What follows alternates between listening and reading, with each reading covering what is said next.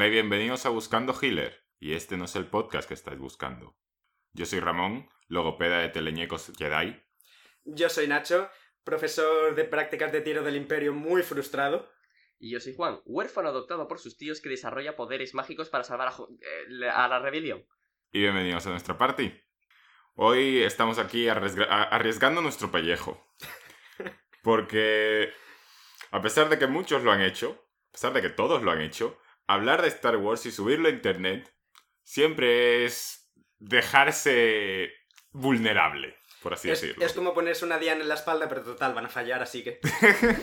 Es muy fácil realmente. Tú no puedes decir nada malo de la quinta. eh, de la sexta solo puedes decir que son malos los Ewoks. De la cuarta aún no sé cuál es el consenso. De las tres primeras son malísimas y, la, y, de la, y las nuevas también son malísimas. Todas las películas excepto la quinta son malísimas, al parecer. No sé por qué le gusta tanto Star Wars no le gusta Star Wars, realmente. Es verdad. Lo que tenemos que eh, establecer es que los fans de Star Wars odian Star Wars. sí, un poco. Ay. Bueno, efectivamente, Star Wars. En un principio dijimos, vamos a hacer el episodio de Star Wars. Y dijimos, bueno, ¿cómo lo organizamos? Juan dijo, lo hacemos todo de una. Y no, todo, no, es imposible, solo las películas. ¿O de las ocho? No, hombre, no, las seis. Y luego poco a poco fuimos cortando cachos y nos parece que vamos a hacerlo solo de las tres de la trilogía original. Sí. Porque es lo más razonable y porque es posible para una persona muy, muy Star Warsiense hablar una hora sin problemas sobre solo el episodio 4. Así que yo creo que es un buen equilibrio hacer las tres primeras. Sobre todo ¿El porque... equilibrio en la fuerza? Sí, el equilibrio en la fuerza. Sobre todo porque eh, ninguno de los tres somos expertos en Star Wars. No, eso hay que establecerlo. Nos gusta, somos fans, hemos visto las pelis y tal, pero creo que ninguno aquí ha llegado más al universo expandido que tiene Star Wars, que es bastante brutal, al que no vamos a entrar. Bueno, también es que es muy difícil ser un experto en Star Wars cuando solo hay seis películas dirigidas por George Lucas. Es decir, el universo expandido puede estar muy bien y puede ser fantástico. Juan, Pero al fin y al Juan, cabo- Juan, eh, Juan, ¿Sí? el Imperio contraataca no fue dirigida por, esta- por George Lucas. ¿Producida? Sí, producida. No es verdad que los, que, que los guionistas Han ido cambiando más las mucho. riendas en, en la quinta y la sexta. Mira, Eh, si establecemos que George Lucas tiene que hacerlo todo para que sea canon, entonces solo las precuelas son canon. No, la, y, y- a, a- a ver, solo quiero establecer que si el autor original es el trabaja en el proyecto, es canon. Si no trabaja en el proyecto, no es canon. Casi por definición de, lo, de canon, ¿no? Si le da los derechos a otra persona, yo creo que ya es canon lo que haga esa otra persona. ¿Cómo? No, podemos decir que es universo expandido, pero que no es canon, puesto que. El no universo es- expandido es canon. Ahora ya no, pero el concepto de universo expandido no es estrictamente no Bueno. canon. Yo, yo solamente voy a throwear ahí mi opinión de canon, que es que el, el autor original haya trabajado en ello. Mira, un- Y ya está. el concepto de canon es el de Pachelbel, así que lo demás es mierda. Ok, tampoco queremos aquí eh, eh, dispersarnos hablando de estas cosas porque hay mucho de lo que hablar. Como hemos dicho, ninguno somos súper, súper fans. Somos fans, pero no somos súper fans de Star Wars ni somos súper expertos de Star Wars. Eh, Así que probablemente la caguemos en algún momento, claro, así que ya pedís culpa de antes, pero es podéis gritarnos en cualquier momento. De hecho, si nos podéis dejar un review muy enfadado de 5 estrellas en nuestra página de iTunes, Ya ni te esperas al final. para Ya no. ¿para qué? En cualquier caso. Lo que me gustaría comentar más que nada es que de Star Wars se ha dicho todo, básicamente. Y nosotros, que no somos grandes analistas de Star Wars, no creo que podamos añadir una cosa muy profunda, porque yo he pasado mucho tiempo pensando en Zuko. No en ese, no en ese tipo de pensamiento en Zuko. He pasado mucho tiempo pensando en Worm. He pensado bastante tiempo pensando en varios personajes, principalmente Bakugo, de Boku no Hero. Entonces son estas cosas de las que intentamos analizar y rascar y, y establecer cosas de verdad, sacar contenido valioso. O todas nuestras experiencias con Kingdom Hearts, que son amplias y extremas. En este caso, voy a intentar centrarme sobre todo en los hechos de behind the scenes, ¿no? Eh, esos, esas curiosidades que veis por ahí sobre cuando se filmó Star Wars, pues no sé qué, no sé cuánto, eh, Han Solo, eh, Harrison Ford era un carpintero, esas cosas. Porque la existencia de Star Wars es milagrosa, como de Kingdom Hearts, y hay muchísimo, muchísimas curiosidades en las que quiero meterme. Así que ese va a ser sobre todo la primera parte, porque casi todo gira alrededor de la primera película, que es la que tuvo que Superar existir. esos problemas. sí. la que tuvo que, que- que luchar por existir. Aunque la segunda tiene también bastantes cosas interesantes. ¿Qué es Star Wars? Hola Lucía. No vamos a explicaros qué, qué es Star Wars. Todo el mundo sabe qué es Star Wars. Si no habéis visto Star Wars, ¿qué estáis haciendo aquí? Ve- Id a ver Star Wars. No Si, sé- no- si- si alguien no había visto Star Wars después de que resurgieran las películas, ya eh, todo el mundo eh, lo tiene que saber. Y si no, pues mira, no es porque diga es la película que tenéis que ver, os va a cambiar la vida. Es cultura. Esto es cultura. Esto es como esas cosas de leerse el Quijote, que no lo he hecho, pero esas cosas que hay que hacer. De hecho, me, me- me- me leí gran parte del Quijote. Bueno, en cualquier caso, esas cosas que hay que, que hay que ver por cultura, porque si no la gente te dice cosas y no lo entiendes y acabas como Juan haciendo referencias a los Simpsons sin saber a qué hace referencia. es que a mis padres no les gustaba que, que yo viera Los Simpsons. Eh, Star Wars es cultura sobre todo para cualquiera que hoy en día se considere friki, porque puede gustarte más, gustarte menos, pero estableció las bases de un mundo friki. Sí, Eh, hay- eso hay que reconocérselo. y estableció lo que es La ciencia ficción. Bueno, no, no, no, Bueno, coño, no, no, no, por favor, Nacho. Nacho. No, No, lo que sí que fue fue una explosión de fandom. Fue el primer block- blockbuster, hay quien dice. sí. Esa clase de gran franquicia que sigue un fandom con locura. Star Wars es el mayor exponente de, Ah, de eso. creó el Y- cáncer. Con lo de ciencia ficción yo quería decir que dio, la dio a conocer más. La ciencia, la ciencia ficción existía de antes, sí, pero no era tan Sí. conocida a nivel mainstream. Sí, supongo que lo hizo, lo hizo, mainstreameó mucho la ciencia ficción. Eso era lo que quería decir. Porque hasta ese punto, y lo, también lo quiero hablar, la ciencia ficción era algo más... Y lo fue incluso tiempo después, pero una cosa muy común para muy frikis y que la gente normal, entre comillas, miraba con, con, des- con desprecio. Maldita opresión enorme. Así pues, ahora que ya he hecho los avisos sobre por qué no tenemos ni idea de Star Wars, y ya me he metido un poco con Lucía por no haber visto Star Wars, ¿Ya, ya lo ha visto? ¿Ya lo vio? ya la vio, ya la vio, pero es... es que le- da igual. habiendo dicho todo esto, me gustaría meterme en, en materia.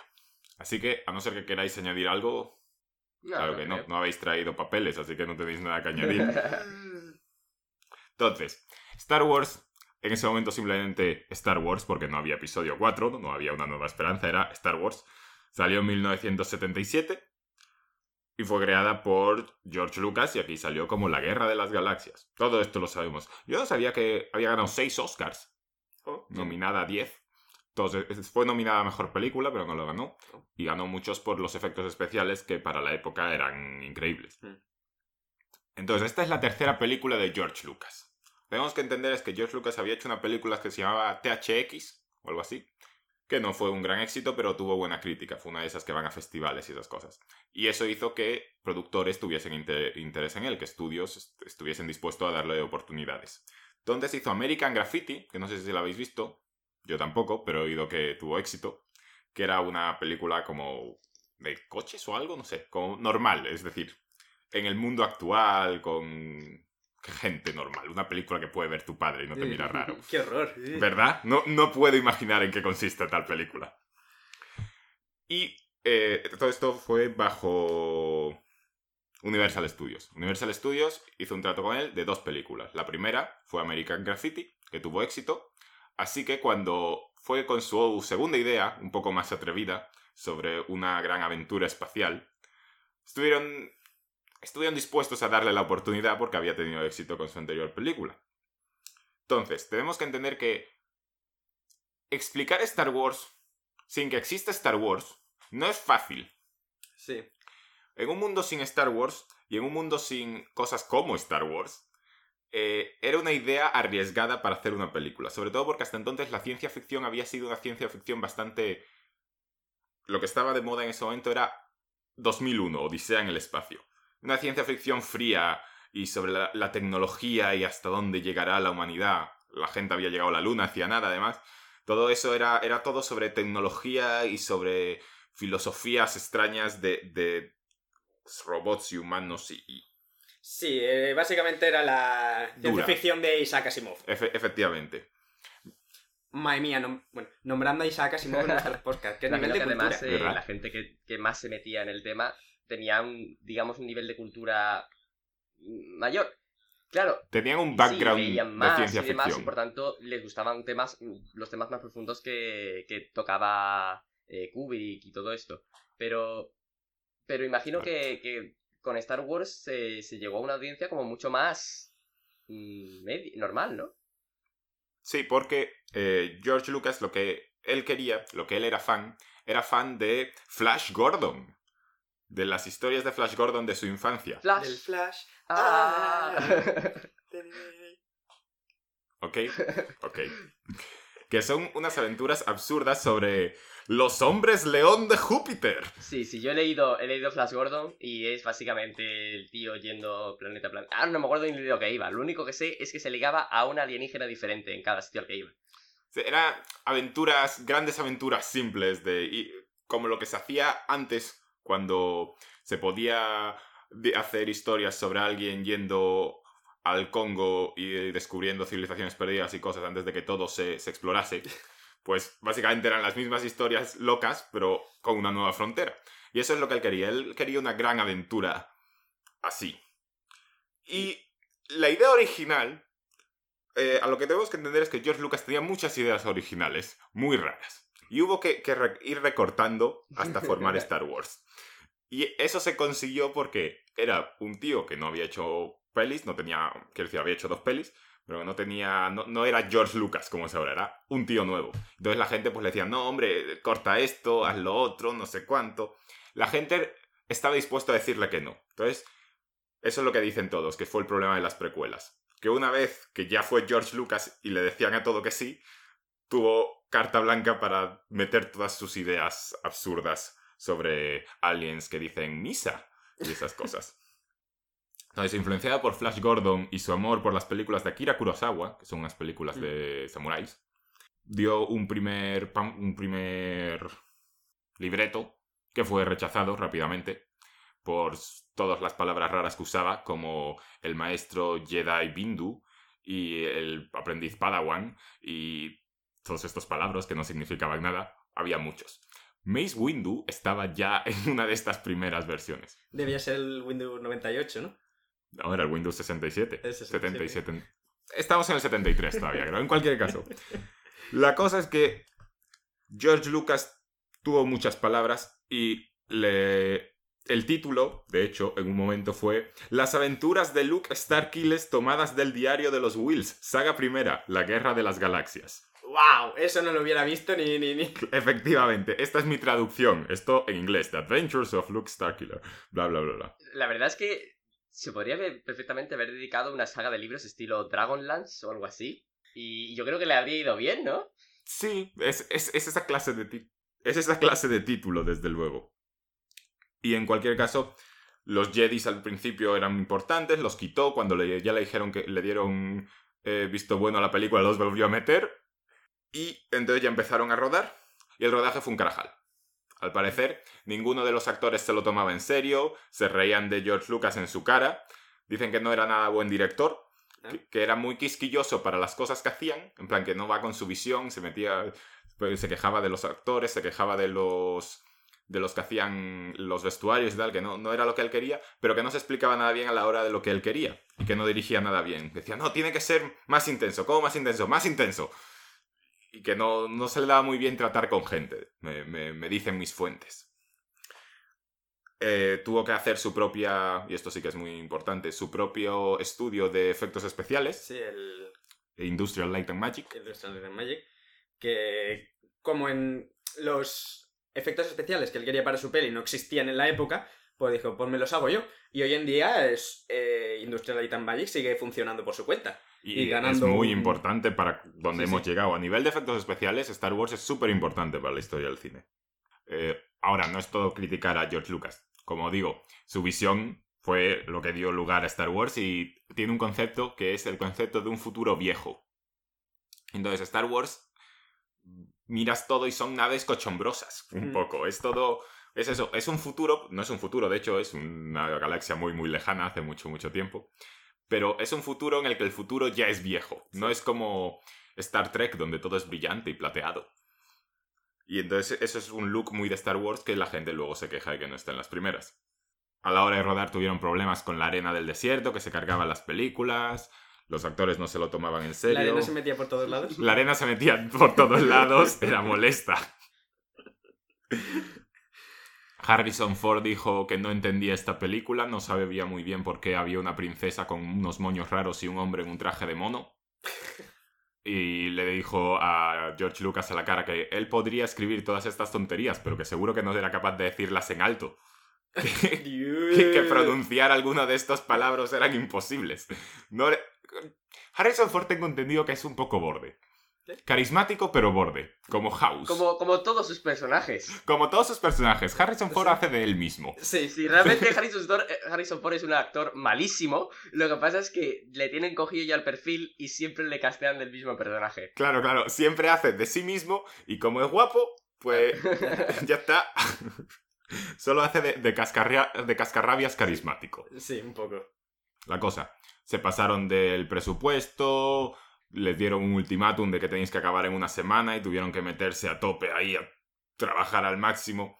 En ese momento fue en el que, al acabar de grabar, todavía tenían que editarlo y entonces le fueron a...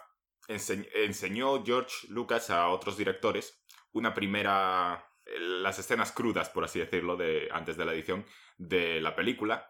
Y la recepción fue malísima. Todos pensaban que es esta chorrada que estáis haciendo esta película para niños, estos conceptos absurdos, tontería estás haciendo. A Obi-Wan tampoco le gustaba su papel de Obi-Wan. Lo único que le gustó fue Steven Spielberg, que dijo que tenía potencial y que creía que tendría éxito. Y fue cuando George Lucas estaba visitando a Steven Spielberg, que era amigo, en su propia en el set de su propia película, que estaba grabando ET. no, no, ET no. Encuentros cercanos del tercer grado. Creo que se llama. Sí, sí, sí. Ah. Desde luego no era ET. Que dijo que su las películas Spielberg era mucho mejor. Que la suya iba a ser un desastre, que no habían cumplido su visión, que iba a ser una película tonta para niños. Spielberg dijo, hizo esa apuesta famosa, ¿no? En la cual dijo, venga, tú te llevas el 2,5% de los beneficios de mi película Y yo me llevo el 2,5% de los beneficios de la tuya. Y ya verás cómo la- yo gano más. Si yo gano la apuesta, pues gano más. Era una apuesta simple. ¿Qué pasó? Que cuando salió la película, el primer día, en 32 cines solos, en todo Estados Unidos, la película solo se estrenó en 32 cines, ganó 250 mil dólares en el primer día. Joder. Para... Que para la época es bastante. Era un miércoles, además, o algo así. Eh, día del espectador. Eh, y te ponían los montaditos a un euro en el 100 montaditos. Era planazo. Claro, así yo también saco tanto dinero de mi película.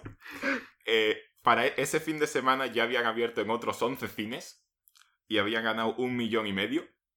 Y para cuando acabó eh, la primera tirada de Star Wars, porque eso se ha vuelto a salir otras veces, pero bueno, cuando en su momento ese año acabó Star Wars en cines en Estados Unidos, había ganado ya, estos son muchos números, espérate, 460 millones, 461 millones, Joder. redondeando. Solo en Estados Unidos, luego dobló ese dinero a nivel mundial. Eso no se había visto nunca. Fue trending topic. Fue trending topic en Twitter. Todos los pájaros, porque era analógico el Twitter por aquel entonces, eh, hablaban de Star Wars. Sí, sí, sí. Fue una... Fue una explosión. Y de esta explosión cambió la historia del cine, de los fans, de todo. Seguro que George Lucas tuvo que estar en diciendo ¡Os lo dije! ¡Os lo dije! Si él creía que no iba a ser buena, él creyó que no le había salido bien. Claro, eh, imagino que George Lucas quería algo más eh, serio, Ma- ¿no? Por lo que me estabas sí, querí- contando. querí- sí, quería algo más ciencia ficción, más serio, más difícil de entender. Claro. Por lo que cuentan. Sí, sí, no, es lo que, es lo que me suena. Y, y es, es curioso como, como al final salió también el, el toma y daca, ¿no? De los productores queriendo hacer una película prácticamente para niños y él queriendo hacer una película serie. Claro, fue eso, que, que le cortasen por unos lados y que él quisiese empujar para su visión, conseguimos un buen equilibrio allí. Y fue luego, eh, ya vamos a acabar con esta parte, tomó bastante tiempo de Ramón hablando, pero antes, último detalle, yo he he visto un documental que se llama The Toys That Made Us, sobre juguetes. Y el primer episodio es sobre Star Wars, que es la, la saga de juguetes más eh, exitosa del mundo. Porque no es por nada así como un detalle, que las pelis de Star Wars son solo un anuncio. Un anuncio muy currado de su merchandising. Mm. Claro, eso es lo que son ahora. Sí, ahora. En su momento no tanto, es verdad. Pero que como detalle curioso, Star Wars ha ganado como el 90% aproximadamente. ¿o? No, eh, ha ganado. Eh, las películas de Star Wars se aproximan que han ganado 7 mil millones de dólares. 7 billion, ¿no? Y eh, por merchandising han ganado más del doble de eso.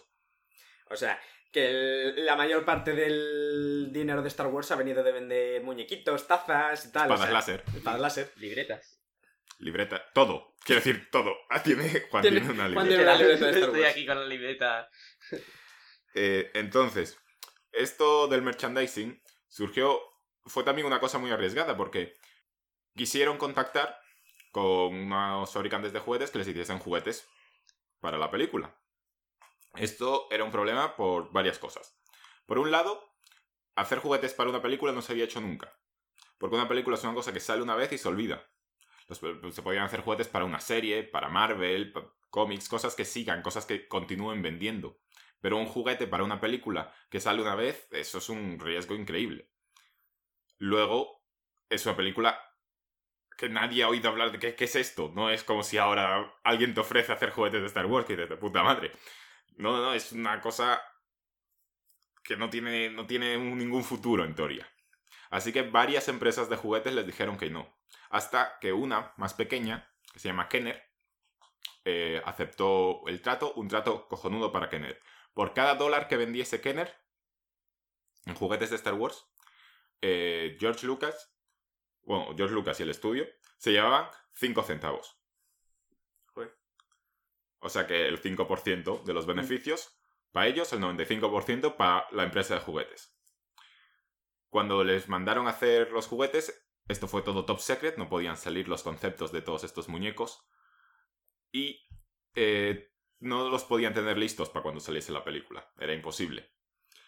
Así que lo que hizo Kenner fue, primero, coger un montón de juguetes que ya tenían, cambiarles el color, ponerles una etiqueta de Star Wars y venderlos así, un montón de naves espaciales que no eran de eso, cuando salió la película.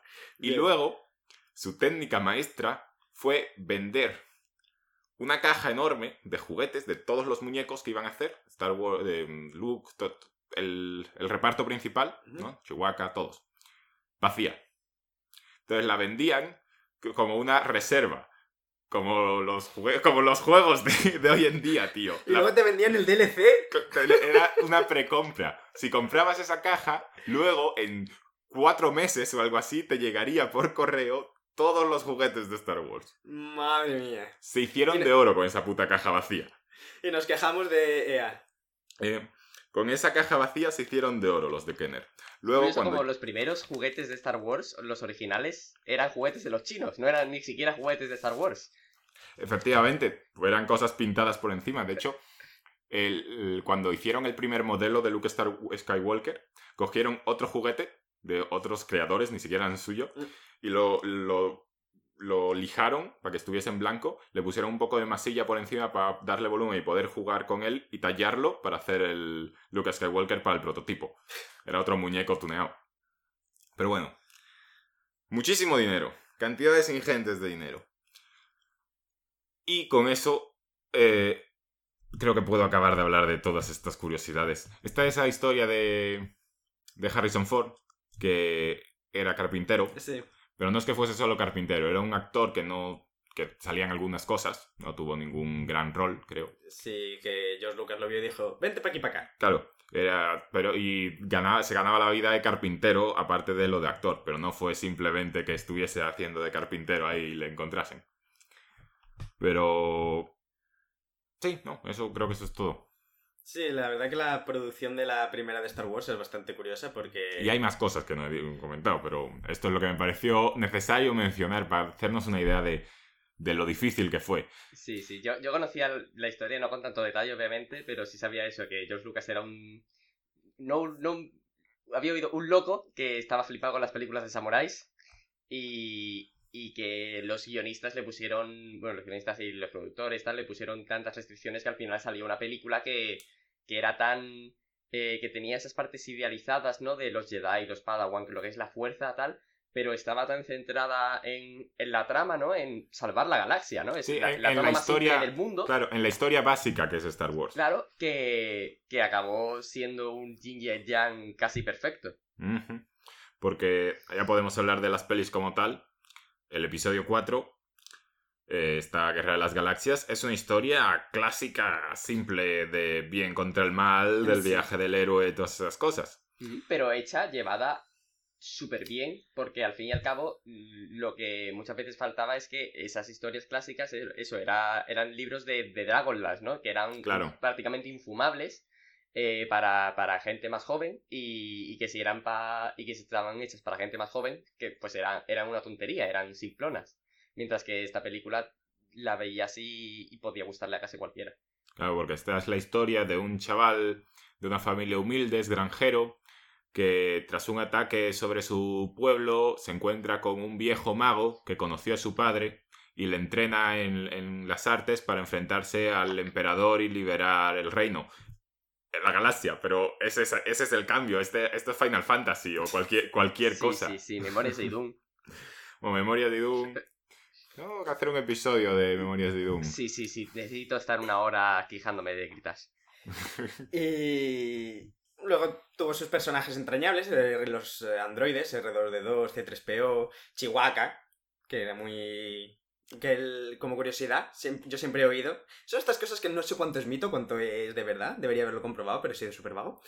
Que el sonido de Chihuahua estaba hecho con un violín, Un chelo. un cello, arañado con una especie de guante metálico, Con un guante de goma. con un guante de goma que estaba A cámara lenta. a cámara lenta y puesto hacia atrás. Eso, pues sí, eso creo que es. Y así salía el famoso... Eso ha sido un ruido de Murloc. Sí, Sí, sí, sí, sí. he jugado demasiado al WoW. Que, aquí- que alguien haga mejor el Chihuahua, venga. Mucho mejor. Ya, no. ¿No? Yo voy a intentarlo porque. No, yo creo que me ha salido muy bien. Ya, mejor que a mí. No, sí, bueno, el de la barra la has puesto muy baja, Nacho. Ya. De hecho, Star Wars es más bien una historia de fantasía que de ciencia ficción. Sí, Solo- no, de hecho es la típica historia de, de samuráis, de. A ver, No sé, por- eh, o de. eh, es un western prácticamente, además, también. Un poco. En muchas cosas. Lo que pasa es eso que, que es Con la llevada. cantina, el forajido. porque de ciencia, ciencia, tiene unos gazapos... Ah, Lo que hasta entonces era la ciencia ficción, pues en realidad no hay tanto. Mm. Y eso es lo que le- le facilitó que pudiese llevarse a las masas. Además, lo de la ciencia ficción, muchas veces lo que se le llama ciencia ficción porque es eso, es eh, coger un- una cosa científica y decir, ¿y si esto fuera de otra manera, no? O incluso, O hasta Incluso- dónde podría llegar esto. claro, o incluso política, eh, no solo científica, ¿no? Por ejemplo, en Star Trek es, es un... eh, viven en un sistema económico en el que no necesitan trabajar, es... eh, el, el Picard trabaja por eso, por... por eh, Por gusto. no, no por, claro, no por ganar dinero, sino por lealtad hacia, hacia su país. O su. No, no lo sé, no he visto Star Trek, pero, es, es lo que, pero esto es lo que, lo que leí sobre ello y, estaba, y me, me pareció súper curioso que, que exploren temas políticos tan, tan profundos. A mí el, el concepto de Star Wars que siempre me ha parecido interesante es la fuerza. A eso quería Ese hablar. ente, O está basado en. cosa cósmica. No, nunca lo han dejado muy claro que ese es un ente de verdad vivo y Es, pensante. es el todo que Es nos el rodea. todo, es... Sí, es... E- Es, es además eh, el, el, el chi, el... Sí, está muy basado en filosofías barra religiones eh, orientales. orientales, yo creo, ¿no? Esos conceptos. Por eso es verdad que Star Wars al final no es tanto ciencia ficción como es eso, una historia de una power fantasy. Sí, es una historia de fantasía con magia y religión que curiosamente está en el espacio. Es ¿No? un Isekai. Es un-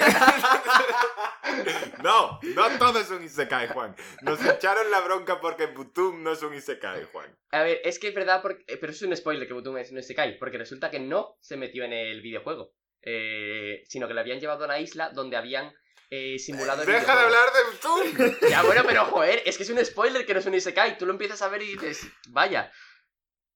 En cualquier caso, la fuerza es un concepto que es muy atractivo de Star Wars y además te da mucho para luego hacer referencias, ¿no? Que la Sí. fuerza te acompañe, esas cosas. Estos no son los droides que estás buscando. Sí, la, la- la fuerza. Lo malo, eso está muy guay, pero luego la usan para mover un par de piedras. Ya lo dicen en la, en la octava. Sí, y ¿Un luego, luego la gente se queja cuando lo usan para mover cosas grandes, porque cuando antes no podían, ahora sí, no, no sabes hasta qué punto. Hasta qué punto es poderosa la fuerza realmente. Luego tienes el. No es de las tres primeras y no lo voy a comentar mucho, pero los videojuegos no son canon. De, de, de Force Unleashed, que es básicamente God of War en Star Wars. Haces cosas brutales con la fuerza, pero no es canon. Es bastante brutal ese juego. Al Sí. fin y al cabo, en el. Si defines algo, eh, la fuerza como eh, un ente que nos rodea a todos y que es parte de todos, al final puedes hacer lo que quieras a través de la fuerza. Es, una manera, cuando una definición es muy vaga, eh, puede ser utilizada como plot device muy fácilmente. A ver, la fuerza tiene una definición clara, masa por aceleración, o, defi- o derivada del momento lineal con respecto al tiempo. Ya está. A mí, otra cosa, a mí me sacas de Newton y vamos. mm, Me estás diciendo que en esta casa se siguen las leyes de la No, termodinámica. la- la- no es termodinámica, Claro, es, es mecánica clásica. Mira, fuera de mi casa. En esta casa se siguen las leyes que Ramón dice que se siguen. Aunque la relatividad de Einstein comenta otra cosa. ¡No! Vale, A ver, que nos, que nos vamos por las ramas. sí. Lo más importante Hablando de ramas. la rama de la física es que el es- de Lelogia. es de la Luthiers. Lo más importante de Star Wars es que tiene espadas láser. Sí.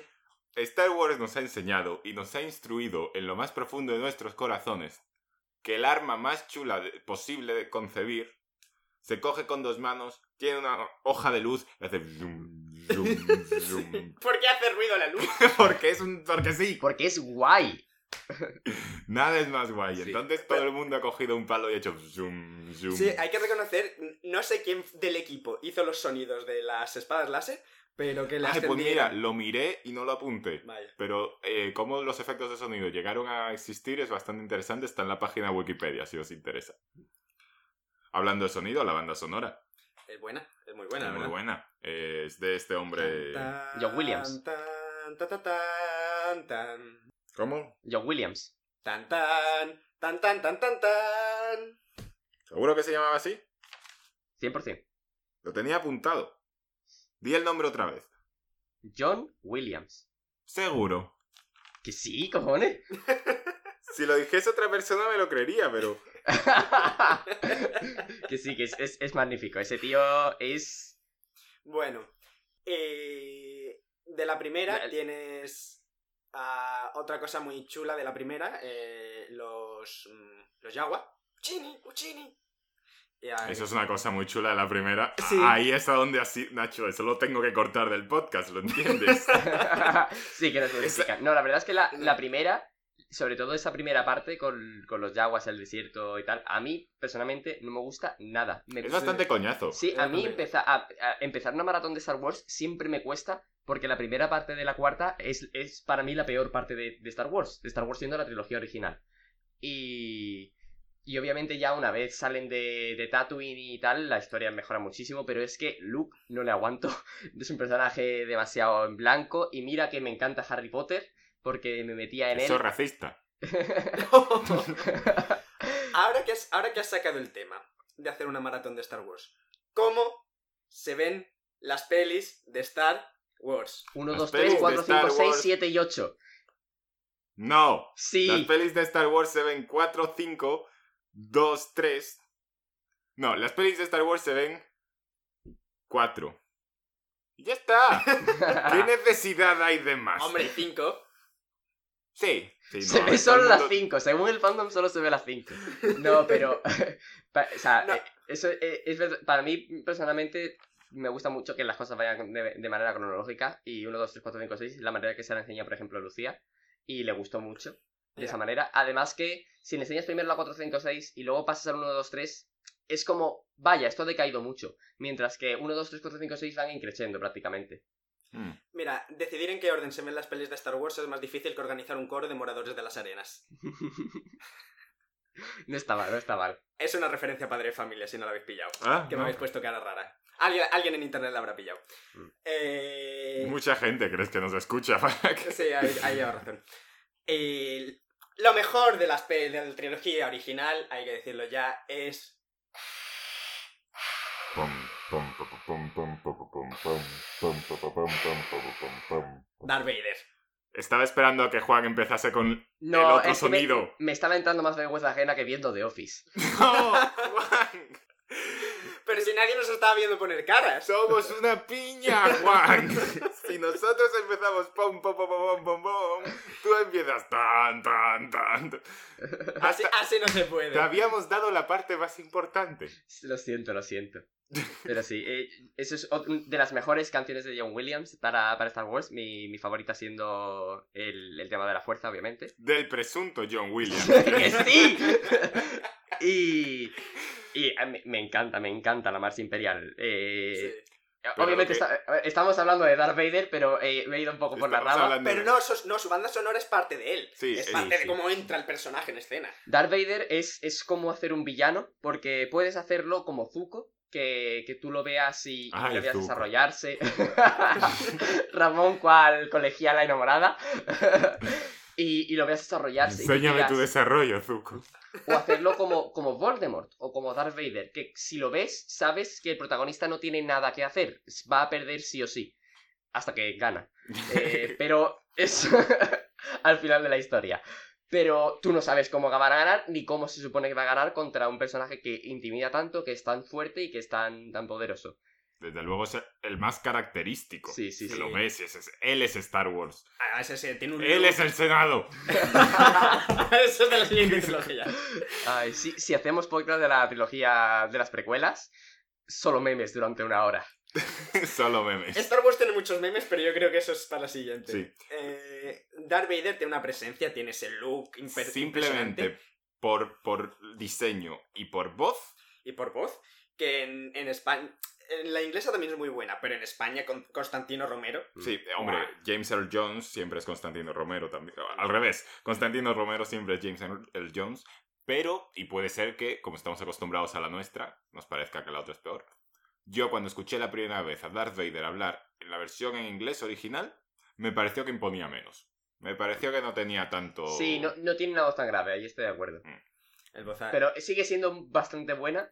Pero los americanos, cuando. Creo que se murió el, el actor, el doblador de. de No sé, se, de se este murió hombre. Constantino Romero. James Earl Pero Jones luego sigue se murió vivo. también el, el James, ¿no? No, James Earl Jones sigue vivo. Se va a hacer de Mufasa en la nueva. Ah, pues la gente fangirleando de este tío, no sé, no me acuerdo la razón por qué. Y yo viendo sus posts de Facebook pensando, no tenéis nada. nada. Eh, con ese famoso Yo soy tu padre. Que se ha memeado muchas veces, de la quinta. Mm. Ya estoy saltando un poco de pelis. Que, todo se ha dicho, no dice Luke, yo soy tu padre. ¿Eh? Eso es un efecto Mandela. Dice no, yo soy tu padre. Que eso no estaba planeado. Quiero decir, estamos saltando a la quinta antes de acabar. Hay que decir de Darth Vader un detalle curioso. Darth Vader tiene cuádruple personalidad. Darth Vader, el tío que va en el traje, es David Prowse, el actor. Pero la voz se la pone James Earl Jones. La vez que se le ve sin casco es Sebastian Shaw. Y el que hace las escenas con espada es Bob Anderson, porque es espadachín. Ah. Cuatro personas hacen... Es demasiado villano para un solo actor. Sí, sí, sí. No, pero eh, eh, se debería hacer más eh, con muchos. Es con muchos El roles. Capitán Planeta de los supervillanos. Lo cual no confundir con el Capitán Planeta malo que hay en Capitán Planeta. Que es el supervillano de Capitán Planeta, no el Claro, Capitán claro, Planeta. Claro, claro, claro. Yo me entiendo. Eh, de Star Wars, de la trilogía original, lo que tengo que decir es que las... en- Entiendo que los efectos especiales dieran para lo que dieran, pero las peleas de espadas son súper absurdas y malas. Comparada con lo que te... No, la- el de la Oh. cuarta, a, a- a partir, es decir, la pelea de la cuarta es bastante absurda porque además En el- la sexta es un poco mejor. Sí, no, y la quinta me gustó bastante. El, el cómo está siempre por encima Es verdad que la, que la coreografía, digamos, por llamarlo de alguna manera, con las espadas no es tan impresionante. Pero, pero la manera en la que siempre está Darth por encima cuando está luchando contra Luke en la quinta, a mí, a mí me daba miedo casi. eh, cuando lo veía. Pero es verdad que en la cuarta ese boom Zon. Sí, sí. Con esos triste, es muy movimientos de mierda. Hay un meme de esto de que están eh, hablando Obi-Wan y eh, Darth Darth Vader. Vader diciendo ¿Te acuerdas cuando estábamos luchando en Mustafar con los charcos de lava dando saltos y volteretas de 3 metros de altura? Sí, tío, nos hacemos viejos. Yo, yo me acuerdo de pequeño, la primera película de Star Wars que vi fue La, la amenaza fantasma. eh, porque fui a verla al cine, eh, salió, mi padre, oh, hay que, esto hay que verla, me encanta Star Wars. Y, y- y fuimos a verla al cine. Eh, y claro, yo vi esa pelea entre Qui-Gon Jinn, eh, Obi-Wan Kenobi y Darth Maul. Y claro, este, eso era, eso era Yo tengo, canela voy a decirlo aquí como un pequeño preview de nuestro próximo episodio. Yo, cuando era pequeño, mi favorito era el episodio 1. Porque las otras tenían cuatro partes donde se disparaban y tres partes en las que hacían así, bium, bium, bium, con dos espadas cutres. Y la primera era un montón de cosas que yo no tenía ni puta idea de lo que estaba pasando. Pero se peleaba. Una carrera que tampoco me gustaba mucho, pero la, la reconocía como una acción que entendía. Otro montón de cosas que no sabía lo que estaba pasando. Y luego dos tíos con espadas láser dando volteretas, pegándose con un tío con una espada láser Creo- doble. Nos estamos Sí, adelantando. ca- cambio de Sí. planes, en el siguiente podcast vamos a hablar media hora de memes y media hora sobre Darth Maul luchando contra estos dos. Eso me parece totalmente correcto. Es todo lo que hay que decir, ¿no? Sí. No, pero... Y eso, entonces yo luego fui a verla... eh, me encantó y mi padre dijo, mira, hay tres películas de Star Wars, míratelas, tal. Y las vimos y a mí yo dije, ¿esto qué es? Esto no, no están dando saltos y peleándose de, de esa manera.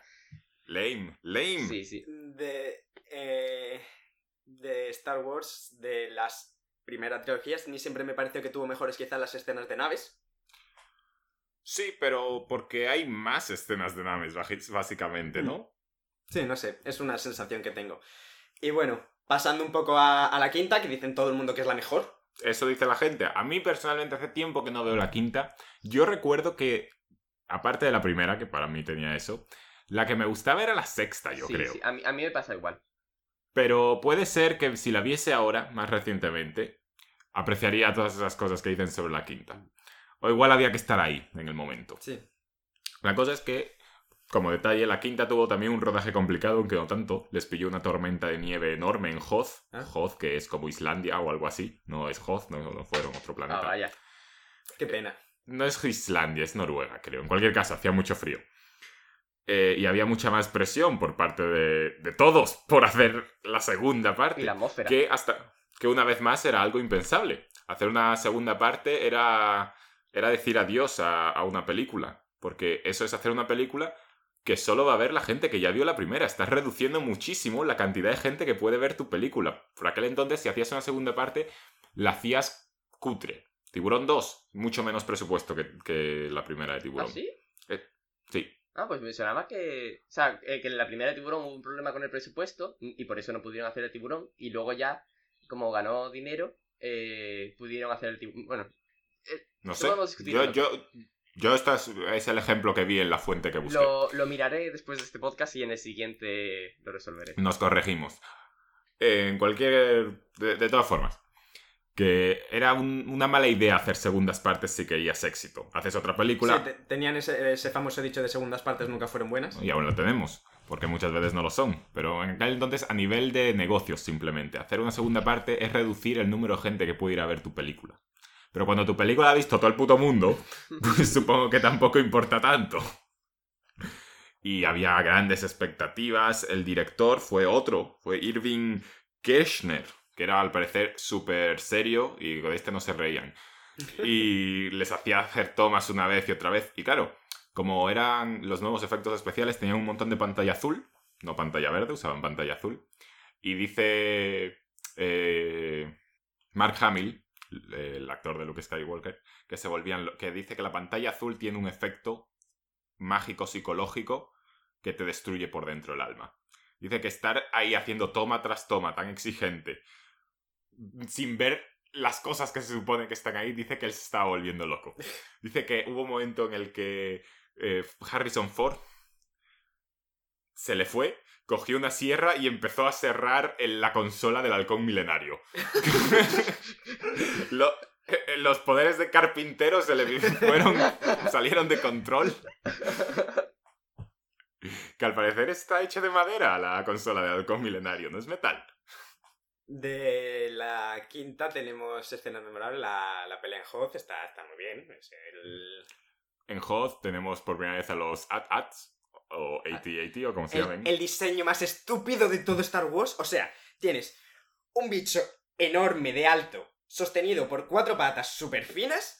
Y el único sitio por donde dispara son dos cañones en el frente que se pueden orientar como 30 grados a los lados. ¿Qué, qué puta mierda es esa? No Además, hay que, mencionar, por- hay que mencionar que lo, lo mejor de un vehículo es que puede no tener piernas, puede tener el, el- el método superior de desplazamiento, la rueda. Y aquí se lo quitan. No, es para que sea todo terreno. Porque la rueda está limitada, pero estas patas pueden subir y bajar sobre cualquier cosa. ¿Pero por qué mierda haces patas tan altas? Mira, en serio, yo como estudiante de ingeniería aeroespacial veo las pelis de, de Star Wars a veces y es como, ¿qué diseños más estúpidamente estúpidos? Bueno, Funcionales no son. el imperio con- eh, conquistó... El imperio. ¿Tú qué has hecho últimamente con...? No, el imperio no conquistó nada al final. Es decir, el tío llegó, dijo, ahora, eh, llegó a presidente y dijo, ahora esto no es una democracia, ahora esto es un imperio. Y ya está. Mira, Bueno, el- algo- el, al- imperio puede conquistar lo que quieras, pero luego sus soldados de asalto se mueren, se les dan un palazo en la cabeza. Sí, esos cascos no hacen nada. Magnifican el golpe. esos Magnifican cascos. el golpe. Reducen la puntería. Pero eso ya son magnifican las nuevas. golpe. Entonces solo se morían de un tiro. Eh, pero sí, ¿Y por qué nunca invirtió en sistemas de puntería el imperio?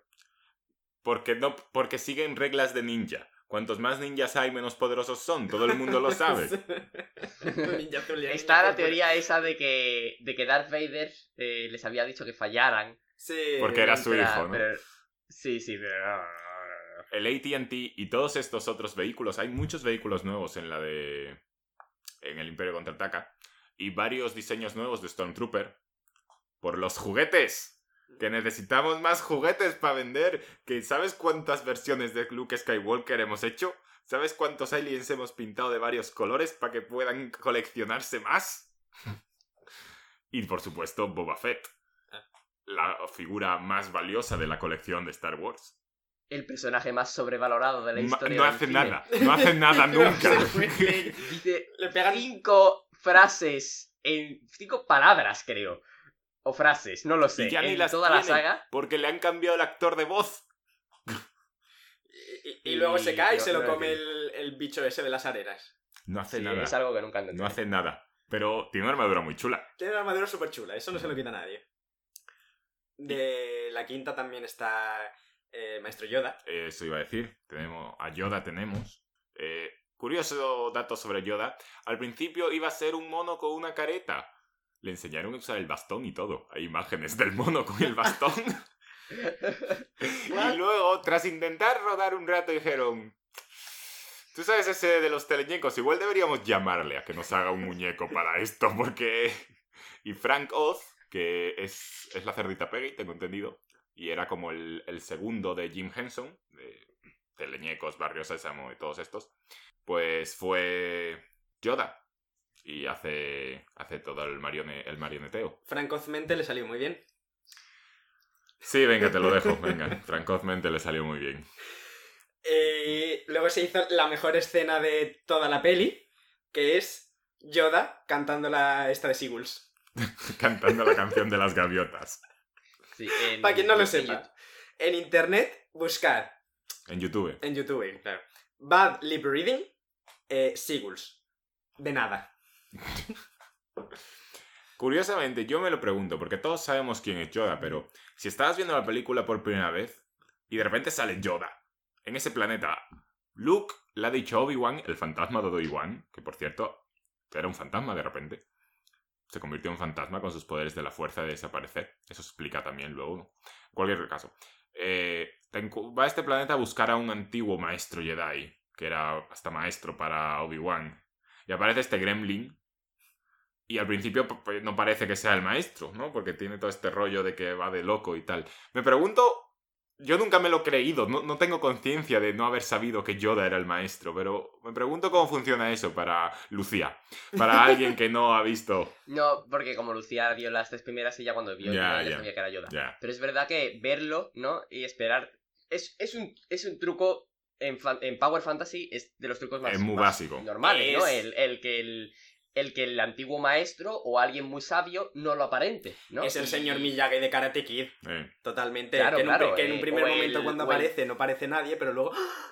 Es Claro, maestro de el duende tortuga, ¿no? Es, es, es, es muy normal. Lo que pasa es que es verdad que eso tú no te lo esperas y no estás acostumbrado a, a la ciencia ficción, a la fantasía, a las cosas frikis. Y es verdad que te puede chocar.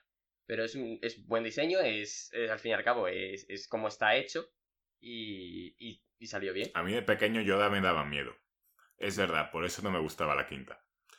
A mí, mi monstruo que yo me imaginaba abajo de la cama era Yoda, Sí. pero con cuernos. a ti- la escena esa en la que está en la oscuridad, eh, se enfrenta a Darth Vader y resulta que, que era él mismo. Esa parte, no. eh, Lo que te da miedo era Yoda. Yoda, Yoda. Darth, Vader, el- Darth Vader no da miedo. Darth Vader es guay. Tú jugabas a ser Darth Vader. Y- Pero bueno, el caso, que es, esa parte también es- está, está muy bien, ya, ya entra en, en materia, porque a mí también la parte de Hoth está bien, pero e- es un poco como el principio de la cuarta, eh, lo que quiero es, llegar a esta parte, y, y te enseña, y te enseña sobre todo esa parte de, de Luke que no, que no creías que tenía, porque Luke al principio es eso, es dudo, pero porque soy un personaje en blanco y una persona aquí también dudaría. Pero ya te empieza, te empieza a enseñar un poco esas dudas que tiene al eh, con respecto a, con respecto a todo. Y te enseña que es una persona normal a pesar de, Sí, incluso que es, que es impaciente, que le, Yoda le intentan poner en un entrenamiento que no es capaz de seguir, que luego se va a salvar a sus amigos y de- Yoda le dice, ¡es una trampa! ¡It's a trap! Y lo era. Sí, es una, lo es era. una parte, es, es una parte que a mí, no sé, a- siempre resuena mucho conmigo. Y, y la verdad es que me gusta bastante. Dato curioso número 2, o número 3, no sé cuántos llevo. Durante gran parte de las escenas filmadas de esta película, Carrie Fisher y Harrison Ford estaban borrachos. Carrie Fisher, en paz descanse, tuvo varios problemas de abuso de sustancias y entre ellos eh, fue, fue el alcohol.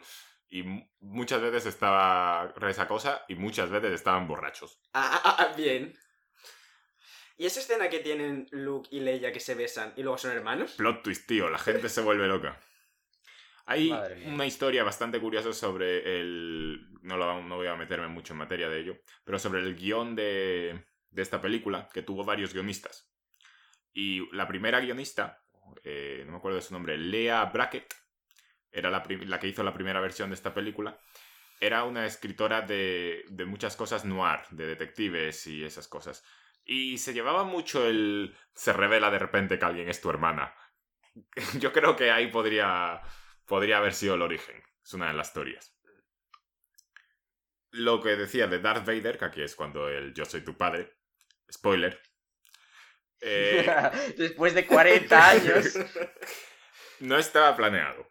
No estaba planeado porque varias versiones anteriores del, del guion no lo tenían. Y él pues, se ha dicho en qué momento se le ocurrió y fue tiempo después de que hubiese salido la primera película. Hasta él se había pensado en una versión anterior del guion que fuese a aparecer el fantasma de la fuerza de Anakin Skywalker en esta película. Y luego alguien pidió.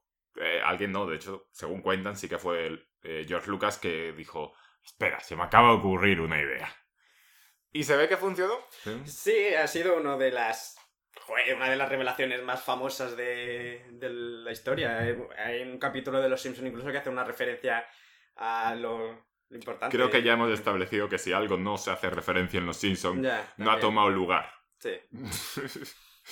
Y luego también como improvisación, que al parecer cuentan que fue una idea del momento de Harrison Ford, fue ese momento de te quiero, lo sé. Eso he oído, pero no sé si es un rumor. Ya, con Star Wars no, te- no puedes saber cuánto es rumor, cuánto no, porque Ya. hay, mucho, hay mucha habladuría, pero dicen que sí. Claro, pero como tenían también este, este director tan estricto, me parecería raro que lo hubiese dejado hacer eso, así de repente. Como dato, también a Harrison Ford, que le congelan en Carbonita. en, en Kryptonita, en Carbonita, cuentan, y esto no he sido capaz de confirmarlo, eh, que lo que pasa es que aunque los otros actores habían firmado para tres películas, Harrison Ford no. Entonces no sabían si iba a volver para la próxima. Y por eso acaba ahí congelado. Por si hay que. Matarlo y ya está. Si hay que matarlo, si hay que traerle de vuelta. Joder. eh, Harrison Ford al parecer quería morirse. fantástico. No, no él de verdad. Quería que... quería- terminar con esta existencia, por favor. Quería que Han Solo muriese, le parecía que había completado su papel y que no había mucho más que hacer con él en la historia. Y de hecho tampoco hace mucho más con él en la historia, en la siguiente película. Pero el dinero es el dinero. Pero antes, antes, antes de terminar con, con Harrison Ford y Han Solo. ¿Han disparó primero o no? Han disparó primero. Esto es una, es una conversación absurda. Sí. Es, es un hecho que Han disparó primero y no hay nada que Sí, discutir. nunca entendí Pero, el meme, la verdad. ¿Eh? Nunca entendí el meme. El, porque hay una discusión. Ah, ¿no, ¿no sabes por qué es el meme? No, no. Ah, Porque en la reversión del año 99, por ejemplo, porque cada reversión de Star Wars está más tuneada. George Lucas Sí, le sí. va tocando cosas. Pues mm, está muy editada malamente. Malamente porque no puedes editar esto con facilidad. Para que parezca que Grido, el que va al cazarrecompensas que va por este hombre, a por En la cantina de Mos Eisley. en la cantina de Mos Eisley, Es verdad que dispara y falla. verdad, es verdad, verdad. Claro, que parece que él dispara primero y Harrison Ford dispara como reacción al disparo de Grido, mientras que en realidad Harrison eh, Han Solo disparó primero. Han disparó primero, sí, Han- yo también y ese- esa es la razón del meme. Es verdad que cuando la, la vi hace poco, eh, es verdad que disparaba grido. Cuando...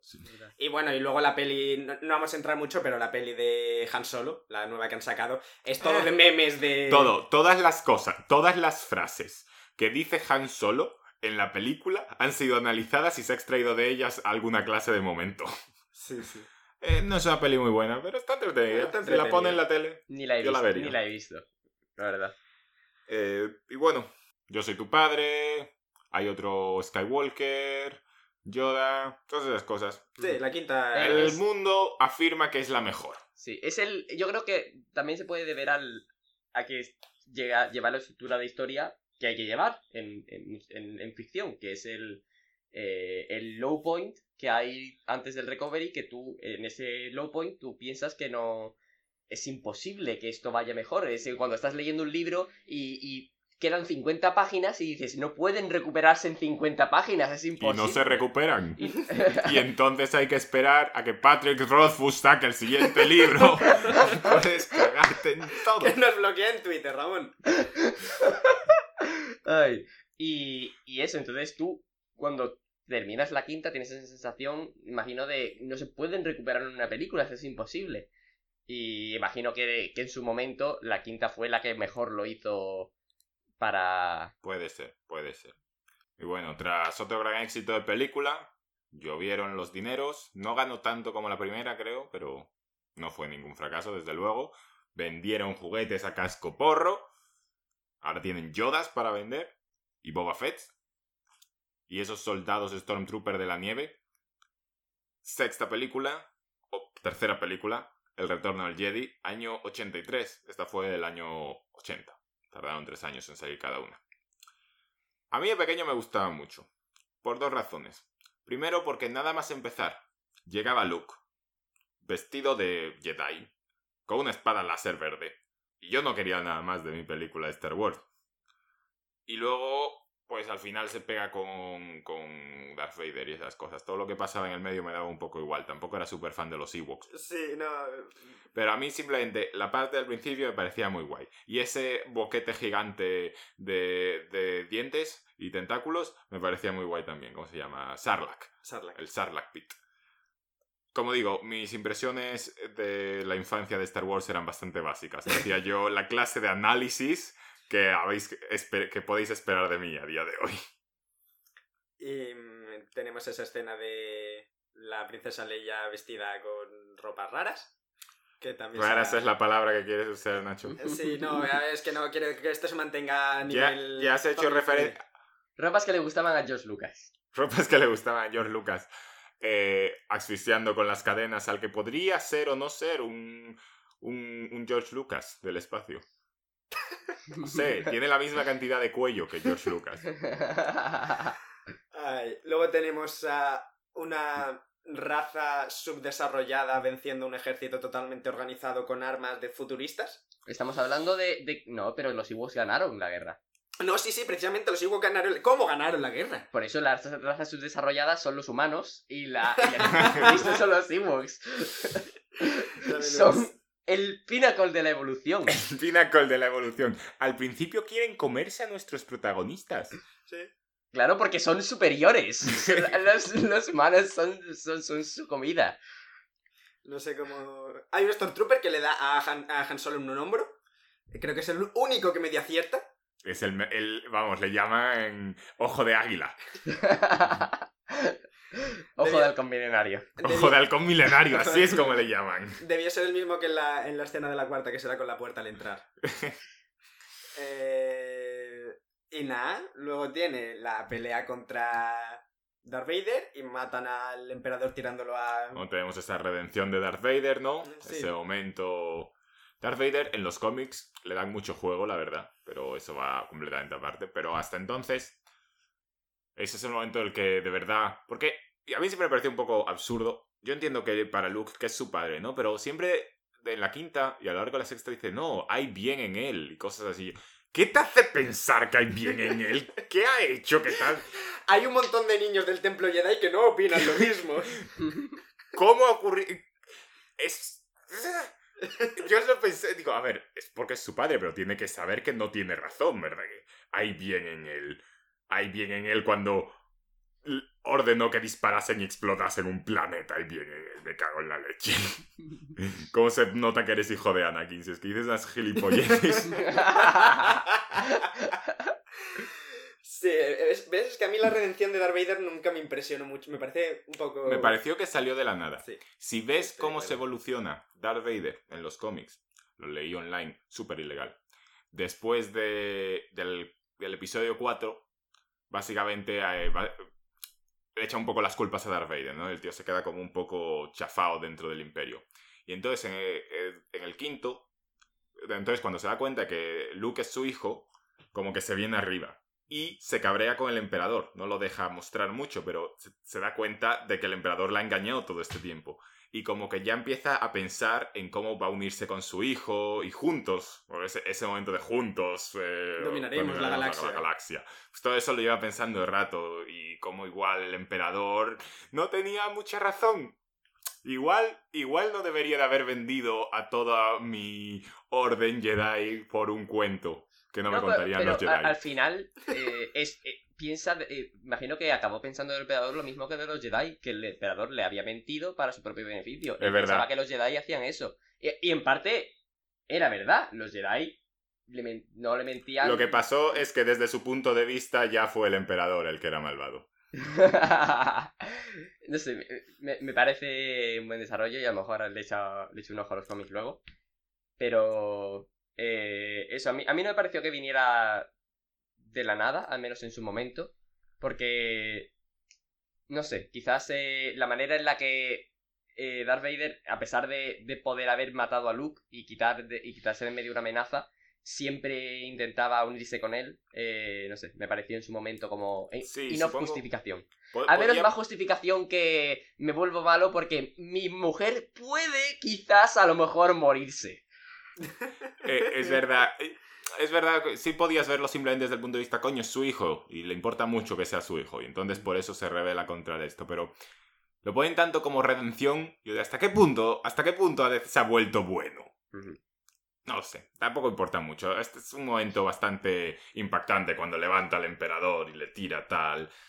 Emperador que pam, lo que le hace es cogerle y tirarle, no le pega con la espada en ningún No, no, momento. no, ni le coge y le tira el... Yo he visto a ese hombre flotar de forma espectacular, Sí, pegándose con Yoda. sí, sí. Que a mí sí. no me que la engañen. edad, la edad, La edad es muy mala, la edad es muy mala Sí, en sí. Star Wars. Curiosamente, la primera vez que sale el emperador, no lo veréis si veis ahora la película, porque fue editado posteriormente por el- cuando salieron las secuelas. Pero la primera vez que sale el emperador, eh, no es la cara de Palpatine en la que estáis pensando, es la esposa de. de. George Lucas, por ejemplo, o de alguno de los estos, con unos ojos, media máscara de mono puesta encima. Es muy raro. Tiene una What? cara que no tiene nada que ver con la que te estás Es imaginando. como, es como cuando salió por primera vez. Eh, ahí, ¿quién es? Eh, Jabba the Hutt, ¿no? Sí, claro, que es una marioneta super cutre también. No, super cutre. Para lo que era entonces era una muy buena cosa, pero... Ah, con, con Hutt me acabo de acordar de Pizza el Hut. De Pizza Hut, es verdad. Spaceballs. Ya hemos acabado el... Quitamos, te- hemos terminado el podcast de Star Wars, empezamos con el podcast de Spaceballs. Es verdad, la verdadera. donde se... Vamos. La, ver- la loca historia de la guerra de las Eso galaxias. sí que es bueno, Spaceballs. Sí. La escena de pe- que peine en el desierto Que viene en el desierto. y sacan tío. unos peines gigantes. No, tío, cuando, cuando se van al merchandising, donde se sacan los verdaderos beneficios de la película. No, el mejor momento de Spaceballs es cuando cogen la peli pirata de Spaceballs para ver lo que pasa después, para saber lo que tienen que hacer. La velocidad absurda. La velocidad absurda.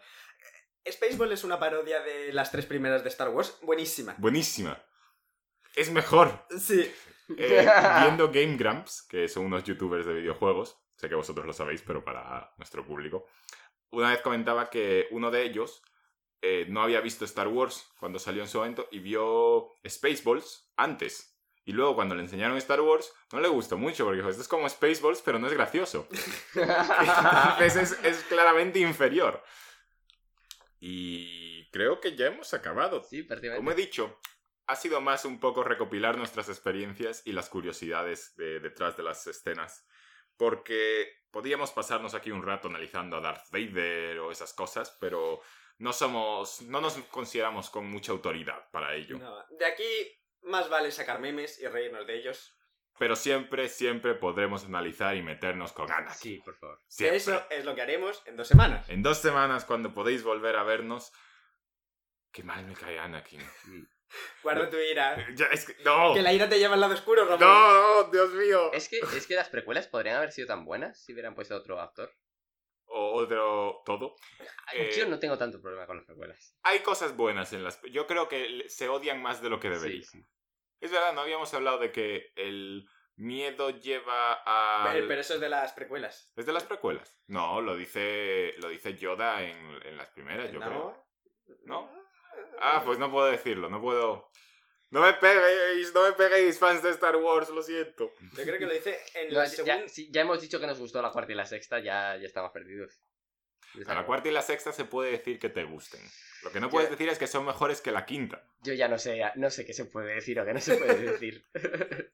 Es un mundo, es un fandom complicado. sí, sí, sí. Como todos. Bueno, no como todos, pero como muchos. Ahora, como iba diciendo, antes de que me atacasen mi odio por Anakin, eh, la semana, dentro de dos semanas haremos la otra mitad de nuestra cosa de Star Wars. No sabemos qué haremos con las de Disney. Quizás, Eso- quizás yo creo que podríamos mencionarlas. eh, Hombre, sí. Es decir, no Mencionar. mencionarlas, pero no hay, quizás no hay tanto que hablar de las precuelas. Y Probablemente- ahí meterlas y no hay- tampoco hay mucho de hablar, tampoco de las de Disney, entonces... Sí, bueno, y Sí. ya que estamos mencionar la serie de dibujitos como de Clone Wars, Rebels. Sí, puesto que no tengo que meter 20 minutos de, de backstory de la primera película, si mi ira por Anakin no consume 30 minutos, Mira, por Hunter x Hunter consumió un capítulo entero. es cierto. Pero en cualquier caso, yo creo que podríamos intentar meterlo todo en la próxima. Por lo menos meteremos las precuelas. Así que, como siempre, podéis seguirnos en Twitter, buscando barra baja healer, donde podéis ver todas nuestras actualizaciones y algunas chorradas que decimos. ¿Sabíais que van a hacer un remake de Shrek? No, no lo sabía. Oye, Gracias. Yo lo sabía porque había un meme de, de un tío que se iba a suicidar y lo vio y ya el tío se le quitó la depresión. He visto el meme. Sí, sí. Pero bueno, eh, es que Tenemos que hacer un podcast de Shrek. lo puse en Twitter. También podéis encontrarnos en YouTube, donde podéis ponernos un comentario y decirnos que hemos fallado en todo lo que hemos dicho y que no sabemos nada de Star Wars y que deberíamos jugar a Knights of the Old Republic y leer las novelas para conocer el verdadero significado de la fuerza y los Jedi y los Sith. No hemos hablado de los Sith. Es que todo eso se habla menos en esta parte. De hecho, no, creo que no menciona la palabra Sith en todo. Creo que sí, porque desde luego George Lucas la tenía Cre- pensada. creo que sí. Joder, Nacho. Ta- también, también estamos en iVoox, que es nuestra plataforma principal. Podéis seguirnos ahí, dejarnos un like, un comentario, lo que queráis. Y estamos en Stitcher, Spreaker, estamos debajo de vuestra cama si miráis bien. Estamos detrás de ti ahora mismo. ¡Ajá! Pero watch out. Na, na, na, na, na. Somos Santa Claus, es lo que estamos diciendo. Siempre te vemos. Hoy cómo se está alargando esta despedida. Y estamos en Spotify y en iTunes. Donde ya os he dicho que si nos podéis dejar una reseña, ponernos cinco estrellas, decir esas cosas bonitas sobre nosotros, nos hacéis un gran favor y ayuda mucho a nuestra visibilidad en general. Y como siempre también podéis encontrar a nuestra amiga Uchuyin en Twitter, que es la que hizo nuestro dibujo de, carátula. En Twitter, arroba Uchuyin, eso es Uchuyin, la primera U mayúscula, la segunda U son dos U's, el Jin es con J y la I es un 1. Me ha costado un poco sacarlo, Sí. estoy, estoy desconcentrado hoy. Muchas gracias por escucharnos y hasta la próxima. Y que la fuerza os acompañe. Qué cutre, Nacho, qué, qué mierda. Que la derivada del momento con respecto al tiempo se acompañe. Así, así sí.